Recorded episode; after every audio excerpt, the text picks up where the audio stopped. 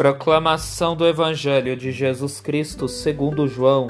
Glória a vós, Senhor. Naquele tempo, houve um casamento em Caná da Galileia. A mãe de Jesus estava presente. Também Jesus e seus discípulos tinham sido convidados para o casamento. Como o vinho veio a faltar, a mãe de Jesus lhe disse: Eles não têm mais vinho. Jesus respondeu-lhe: Mulher, por que dizeis isto a mim? Minha hora ainda não chegou. Sua mãe disse aos que estavam servindo: Fazei o que ele vos disser. Estavam seis talhas de pedra colocadas aí para a purificação que os judeus costumam fazer. Em cada uma delas cabiam mais ou menos cem litros.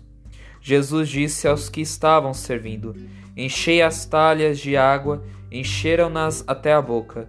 Jesus disse: Agora tirai e levai ao mestre Sala. E eles levaram. O mestre Sala experimentou a água que se tinha transformado em vinho.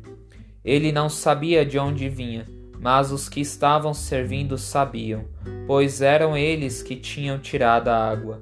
O mestre Sala chamou então o noivo e lhe disse: Todo o mundo serve primeiro o vinho melhor, e quando os convidados já estão embriagados, servem um vinho menos bom, mas tu guardastes o vinho melhor até agora. Este foi o início dos sinais de Jesus. Ele o realizou em Caná da Galileia e manifestou a sua glória, e seus discípulos creram nele. Palavra da salvação. Glória a vós, Senhor. Maria está sempre presente em nosso meio, para que jamais perdemos a esperança em nossa vida.